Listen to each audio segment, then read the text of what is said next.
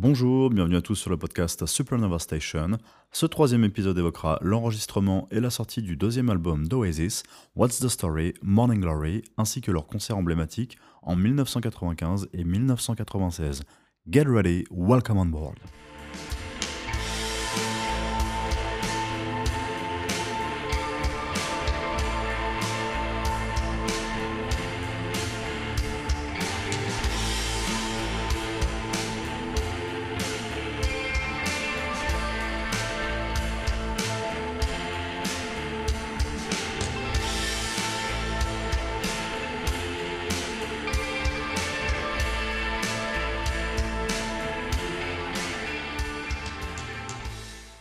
Hello everybody, j'espère que les deux premiers épisodes de Supernova Station vous ont plu. N'hésitez pas à laisser des commentaires et des likes sur nos pages Instagram, ça nous fera très plaisir, merci. Après le succès rencontré avec l'apparition de leur premier album Definitely Maybe, Oasis en effectua la promotion durant toute l'année 1994, notamment en jouant une partie des morceaux de cet album dans différents concerts et festivals. Pour information, Definitely Maybe eut d'excellentes performances comme le fait d'avoir été certifié 8 fois disque de platine au Royaume-Uni, 2 fois disque d'or en France et une fois disque d'or en Suisse. Cet album fut également certifié disque de platine aux États-Unis d'Amérique. Ce premier album, Definitely Maybe, entra directement à la première place dans les charts au Royaume-Uni et se vendit à plus de 100 000 copies dès les premiers jours. Oasis, grâce à Noel Gallagher, se fit connaître très rapidement sur la scène rock et le groupe avait un désir de faire mieux que ce premier album. En effet, The Chief, le surnom de Noel Gallagher, avait encore un répertoire de pléthore de compositions à faire connaître. Cependant, avant de se lancer en studio, Noel Gallagher souhaitait se séparer du batteur Tony McCarroll qui officiait au sein de la formation. Lorsque les membres du groupe étaient en France à Paris, une altercation éclata dans le bar d'un hôtel où ils logeaient entre Liam Gallagher et Tony McCarroll. Le chanteur administra un coup de poing au visage du batteur et ce geste signa moralement et physiquement la fin de la présence de Tony au sein du groupe, ceci aux alentours d'avril 1995. Ce geste ne vint pas par hasard car une animosité était réellement existante et durait depuis plusieurs mois entre Tony et Liam. Noel estimait que Tony n'avait pas un niveau suffisant en batterie et il doutait de façon encore plus prononcée des capacités de ce dernier à pouvoir accomplir les nouveaux morceaux qu'il avait à l'esprit pour enregistrer le second album d'Oasis. Toutefois, en mars 1995, avant la bagarre survenue entre Liam et Tony, le groupe entrait au studio Rockfield au pays de Galles et enregistrèrent la chanson Some Might Say avec Tony à la batterie. Il sera d'ailleurs crédité comme batteur uniquement sur cette chanson lorsqu'elle paraîtra sur le second album d'Oasis. Enfin, pour comprendre que Tony McCarroll ne faisait pas l'unanimité au sein d'Oasis, voici les avis le concernant. Liam Gallagher disait Il n'aime pas la musique, il n'a pas un seul disque, il n'aime pas jouer de la batterie. Quant à Bonhead, ce dernier avait une vision cocasse à propos de Tony, je cite C'est comme si on tenait un restaurant de fish and chips et que Tony ne panait pas le poisson ou qu'il brûlait les frites. Noel Gallagher, qui avait toujours un répertoire de connaissances dans le monde de la musique, contacta un certain Alan White, frère du batteur de Paul Weller, Steve White. Concernant leur entretien, en voici la discussion. Noël.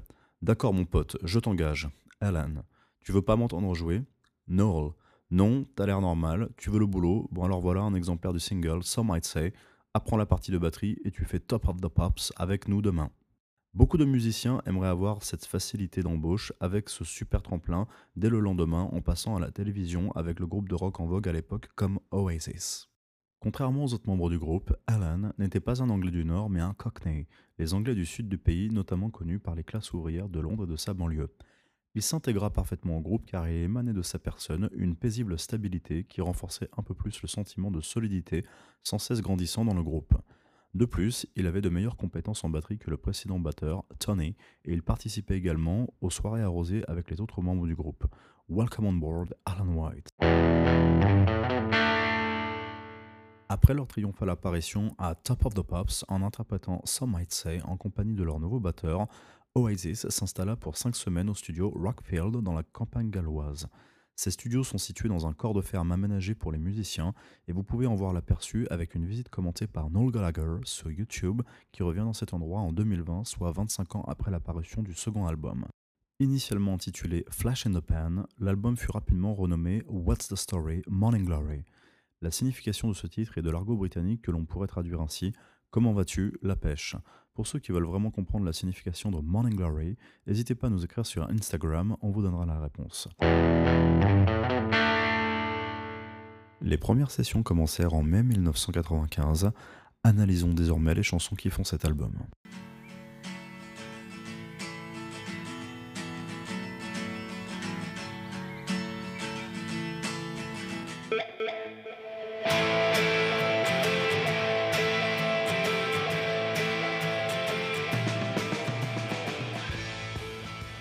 Première chanson s'intitule Hello. Elle est célèbre pour induire l'auditeur en erreur car elle commence discrètement sur les accords de guitare acoustique de Wonderwall, puis bascule ensuite rapidement sur les accords en guitare électrique complétés par des effets de wah-wah. Noel Gallagher révèle que cette chanson fut initialement prévue pour leur premier album Definitely Maybe. Il explique que cette chanson est un super morceau pour l'ouverture d'un concert, parfaite pour saluer le public en musique, et c'est la raison pour laquelle le titre se nomme ainsi.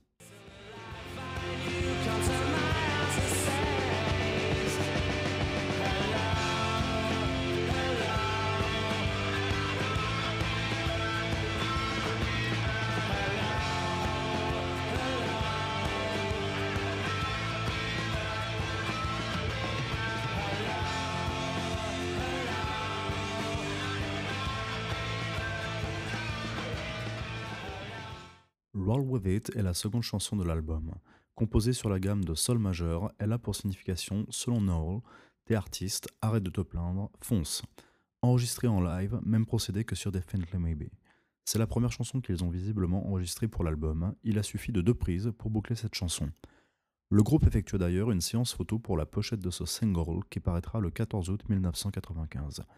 Ils posent tous devant des postes de télévision sur la plage de Weston-super-Mare, dans le sud-ouest de l'Angleterre, dans le comté de Somerset.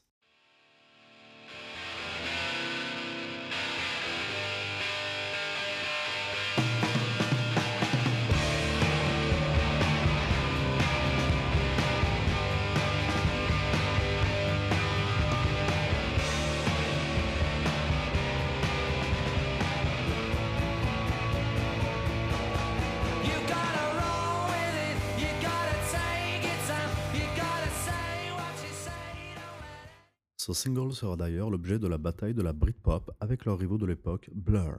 Blur étaient des musiciens issus des classes aisées de la société londonienne, alors qu'Oasis était originaire des classes prolétaires de la banlieue de Manchester. Le single de Blur, Country House, gagna la bataille des ventes face à Oasis avec Roll With It. 274 000 copies furent vendues du côté de Blur contre 216 000 copies pour Oasis.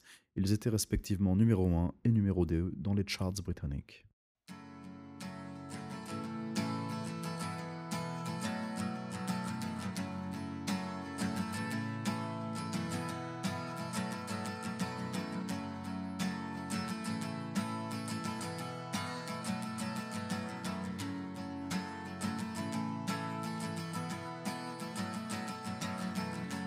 Day. By now, you should have somehow realized what you gotta do. I don't believe that anybody feels the way I do about you now. L'écoute de cette troisième musique, nous ne sommes plus mis dans la feinte auditive comme sur Hello, mais bien dans l'écoute d'un des plus grands morceaux, sinon le plus populaire, d'Oasis.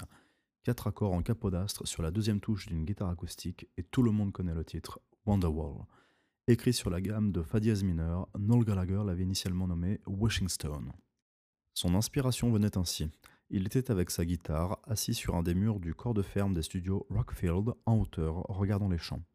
Noel Gallagher déclarait en 1996 au magazine NME qu'il avait écrit cette chanson pour Meg Matthews, sa compagne de l'époque.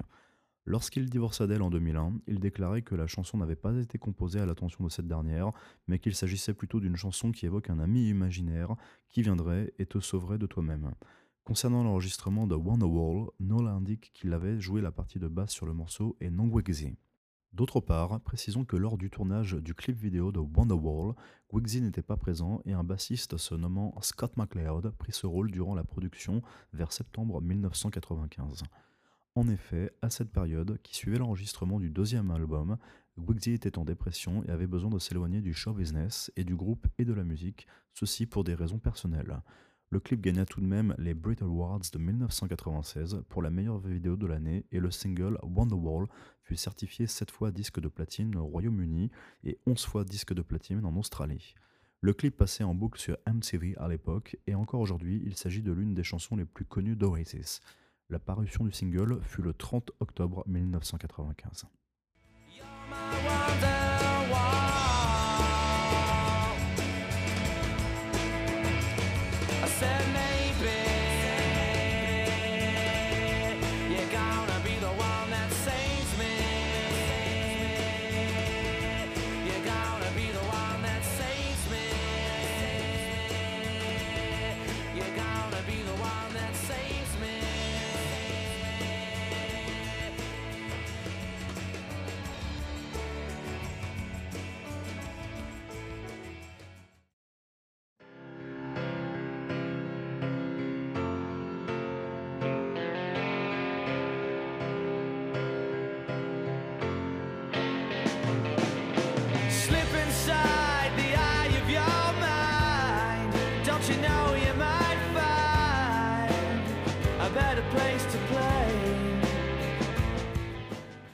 Les notes de piano qui introduisent cette chanson sont les mêmes qu'Imagine de John Lennon, Do et Fa. Nous le savons, Oasis et particulièrement les frères Gallagher sont des fans invétérés des Beatles. Noel Gallagher déclare que cette chanson fut enregistrée avec une Fender Stratocaster que Johnny Marr lui avait donnée et la guitare était branchée sur un amplificateur Vox AC30 de 1963.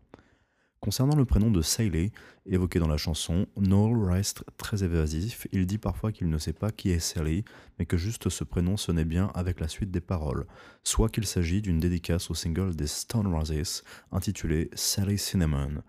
Il reste toujours impressionné quand il chante le premier couplet de la chanson et que tout le public des stades dans lesquels il a joué chante à l'unisson le refrain de cette chanson. Il dit qu'il s'agit de la magie et du pouvoir de la musique. L'enregistrement de cette chanson instaura un débat car Liam voulait chanter Wonderwall et Don't Look Back in Anger, mais Noel n'en convenait pas ainsi. Il voulait que chacun chante une chanson sans préférence. Après de longs débats, les frères réussirent à se mettre d'accord et nous avons le résultat sur l'album. Liam pour Wonderwall et Noel pour Don't Look Back in Anger. Le single parut le 19 février 1996 et fut certifié 5 fois disque de platine au Royaume-Uni. Concernant le clip vidéo, les membres du groupe sont dans un taxi anglais, Black Cab, conduit par un célèbre acteur britannique, Patrick McNay. Ce dernier les emmène dans une luxueuse villa située au 1145 Arden Road in Pasadena, California, in the United States. Le clip fut tourné le 4 décembre 1995. On y voit les membres du groupe interpréter la chanson avec leurs instruments respectifs, mis chacun tour à tour au premier plan et en arrière-plan face à l'objectif de la caméra, entourés de jolies femmes vêtues de blanc. Noel Gallagher joue sur une Epiphone Riviera couleur wine red qui fera plus tard l'objet d'une réédition par Epiphone sur leur site officiel en 2023.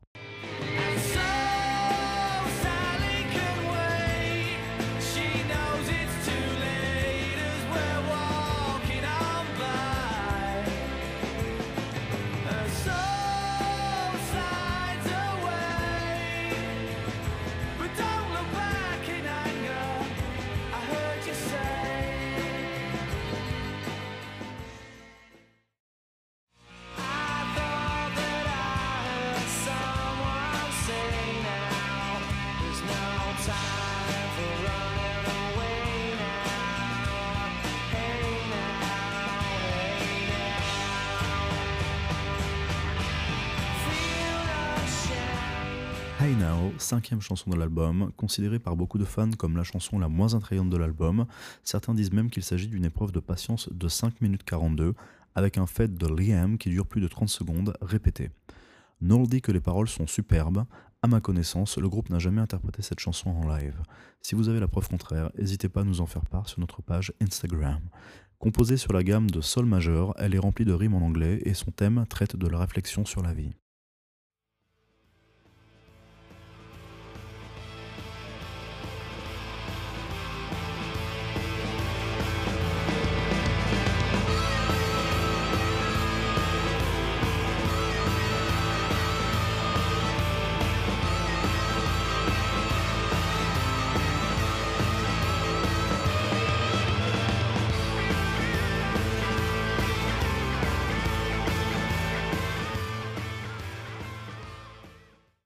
Untitled One.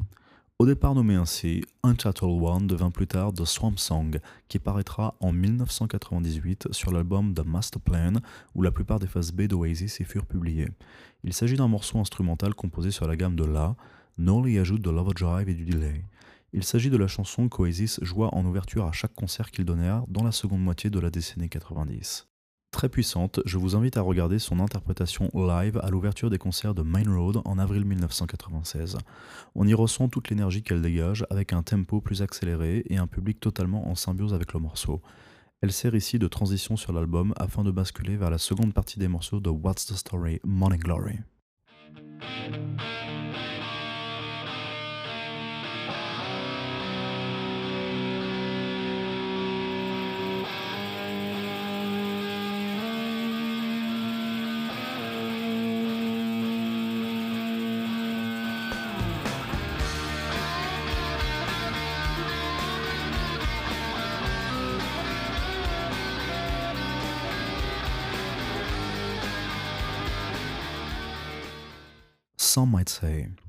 Comme nous l'avons évoqué lors du sujet de changement de batteur au sein de la formation Oasis, il s'agit du seul morceau que l'ancien batteur Tony McCarroll enregistre en studio avec les membres avant son renvoi.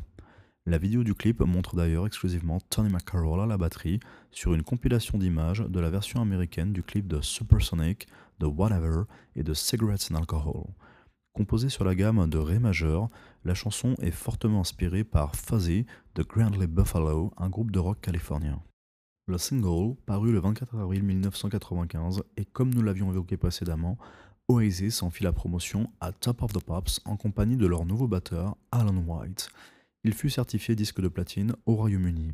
Il existe par ailleurs une version démo de cette chanson qui dure environ une minute de plus que la version initialement publiée sur What's the Story Morning Glory. Noel Gallagher dit qu'il préfère cette version qui sonne beaucoup plus percutante et forte que la version originale qui sonne davantage soft et axée Britpop.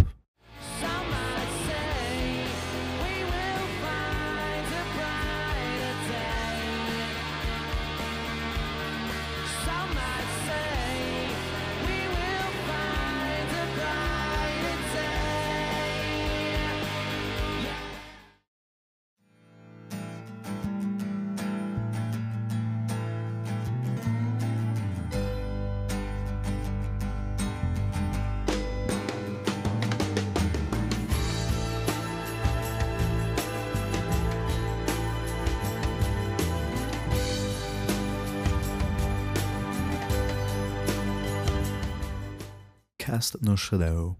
Pour la huitième chanson de l'album, Cast No Shadow est composée sur la gamme de Aces 4.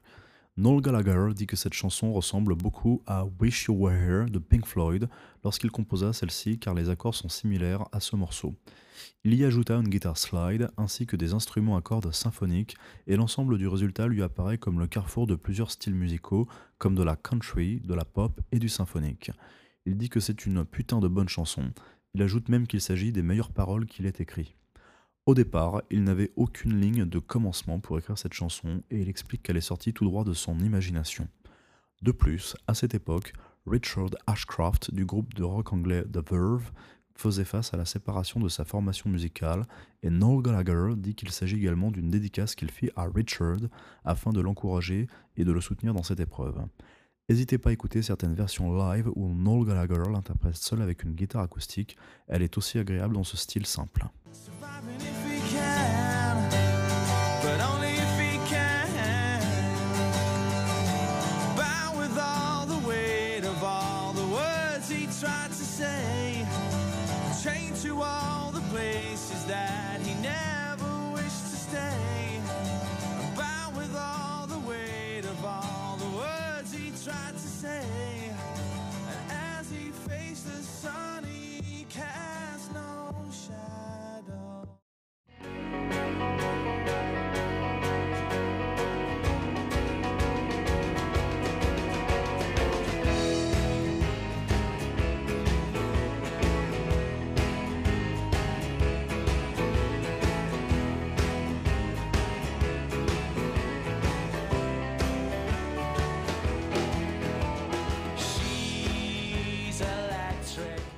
She's Electric. She's Electric est la neuvième chanson de l'album. Composée sur la gamme de Mi majeur, la progression d'accords est relativement identique à celle de Married with Children, la dernière chanson de leur album précédent. Cette chanson était toutefois programmée à l'époque de Definitely Maybe, soit durant l'année 1994. Difficile à chanter pour un chanteur non initié, elle contient beaucoup de montées d'aigus, notamment avec des voix doublées et des chœurs. Cette chanson évoque une femme au tempérament électrique ou énergique et son côté inaccessible. Les guitares lead et clean de Noel Gallagher sur ce morceau ont de fortes sonorités jazz.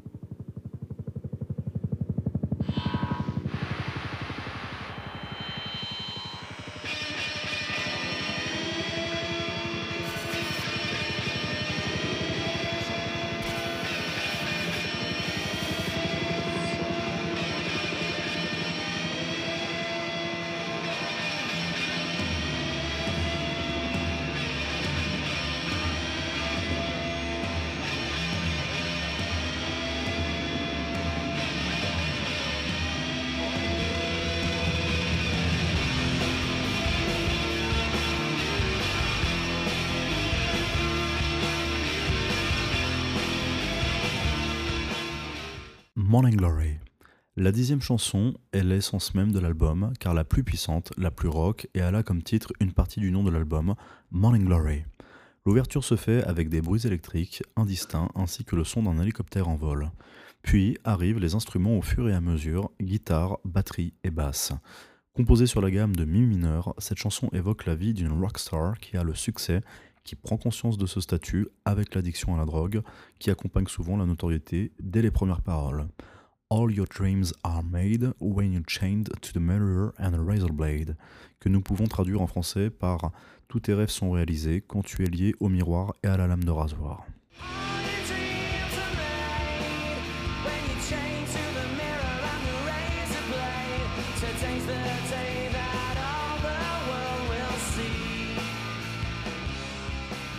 Avec de telles paroles traduites en français, vous l'aurez compris, il s'agit ici d'une métaphore évoquant la consommation de drogue, problème d'ailleurs auquel les membres étaient aussi confrontés à cette période. Concernant le choix du titre Morning Glory pour la dixième chanson de l'album, Noel Gallagher explique qu'il s'agissait d'une question qu'une fille lui posa durant leur présence aux États-Unis d'Amérique durant la tournée 1994 de Definitely Maybe. Une fille lui avait dit What's the story, Morning Glory et comme nous l'avions expliqué précédemment, il s'agit simplement d'une question pour demander à une personne comment va-t-elle. Le single parut le 18 septembre 1995 et fut certifié disque d'or en Australie et au Royaume-Uni.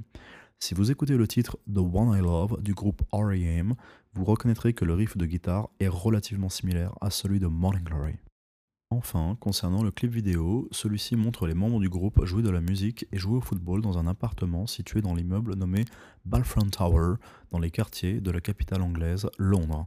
Au fur et à mesure du clip, on y voit des voisins excédés qui se réunissent à la porte de l'appartement où se situent les membres d'Oasis et ils frappent de plus en plus fort sur le palier dans le but de montrer leur agacement.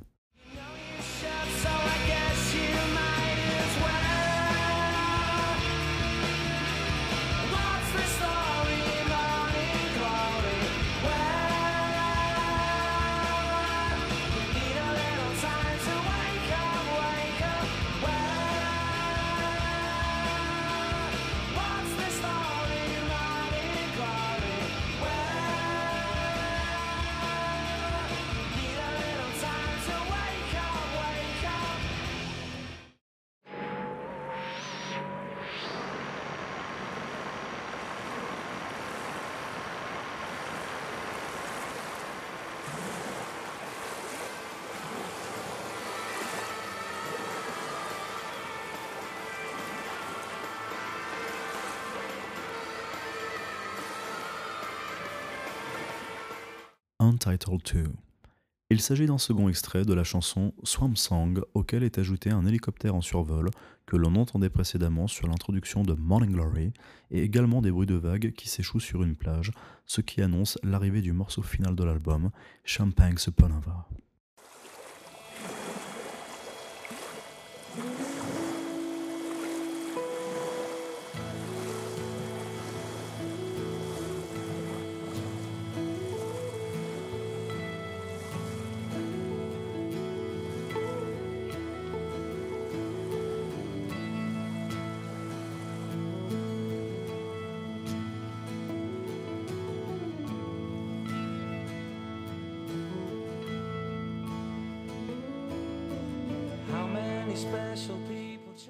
Champagne Supernova.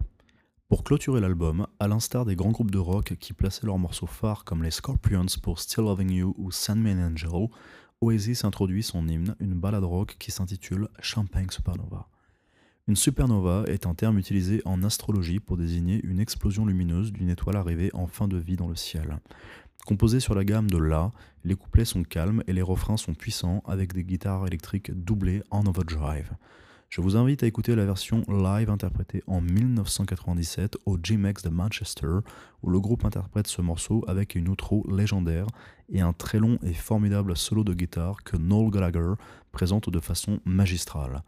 Le single parut le 13 mai 1996 et fut certifié deux fois disque de platine au Royaume-Uni.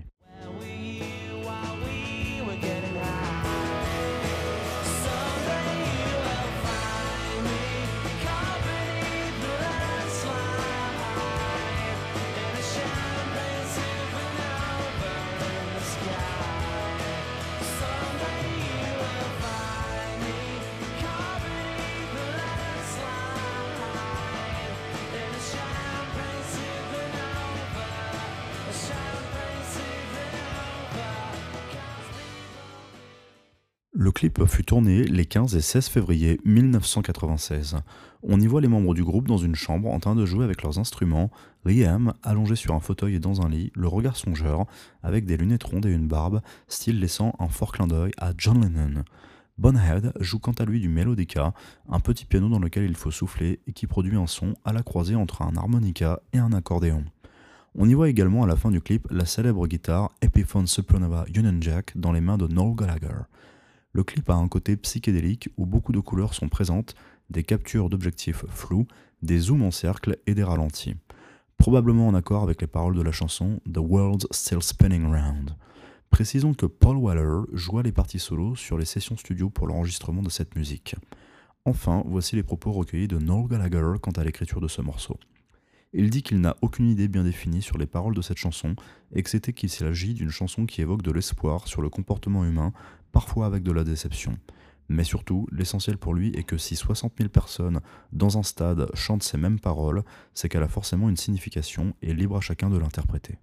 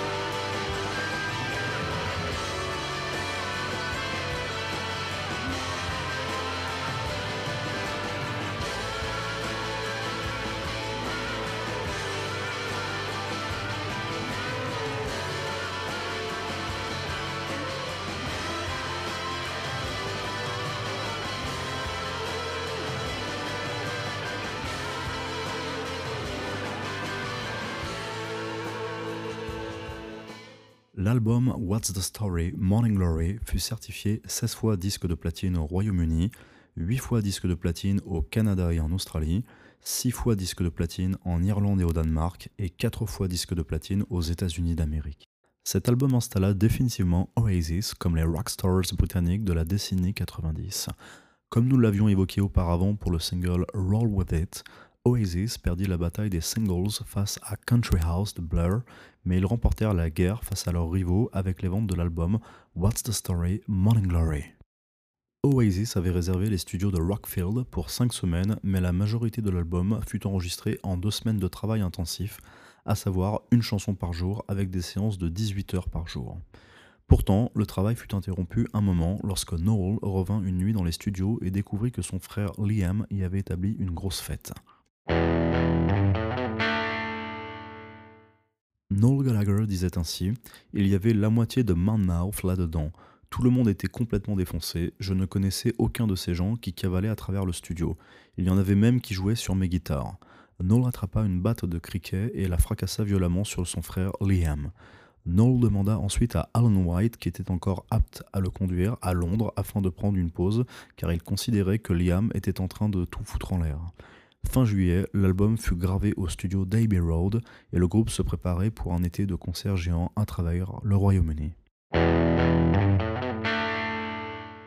L'un des concerts les plus importants qu'Oasis donna fut celui de Glastonbury dans le comté de Somerset en juin 1995 devant 80 000 personnes. Un autre concert légendaire qu'Oasis donna fut celui donné à Main Road les samedis 27 et dimanche 28 avril 1996. Main Road est le nom de l'ancien stade de football du club anglais de football de Manchester City, lieu qui n'existe plus aujourd'hui car le stade a été détruit en 2004. Les membres d'Oasis, particulièrement les frères Gallagher, sont des supporters inconditionnels et de longue date de cette équipe qui, dans les années 90, n'obtenait que de piètres résultats. 40 000 personnes assistèrent à ce concert mythique et une partie fut enregistrée sur l'un des DVD officiels du groupe intitulé There and Then. La place pour y assister coûtait seulement à l'époque 17 livres 50. Célèbre également pour voir Noel Gallagher ouvrir ses concerts avec sa guitare customisée Epiphone Sheraton Union Jack à mini-micro double bobinage. Concerts également originaux s'ouvrant avec deux chansons encore inconnues à l'époque et qui paraîtront plus tard sur l'album The Master Plan, The Swamp Song et Acquiesce. En voici la setlist dans l'ordre. The Swamp Song, Acquiesce, Supersonic, Hello, Some Might Say, Roll With It, Morning Glory, Runaway avec une partie de Up in the Sky, Cigarettes and Alcohol, Champagne Supernova, Whatever, Cast No Shadow, Wonderwall, The Master Plan, Don't Look Back in Anger, Live Forever, I Am the Walrus and Come on Feel the Noise. J'espère que ce podcast vous a plu. Vous l'aurez compris, Oasis s'installa au sommet du rock and roll avec le succès incontestable de ce second album intitulé What's the Story Morning Glory. Je tenais par ailleurs à vous souhaiter à toutes et tous une excellente année 2024, une bonne santé et que tous vos vœux les plus chers se réalisent. L'aventure Oasis continue, je vous donne rendez-vous prochainement pour le quatrième podcast qui parlera du troisième album d'Oasis, Better Now. Je vous quitte sur un très rare morceau du groupe intitulé I Got a Fever. Again, rock and roll forever and see you around fellas.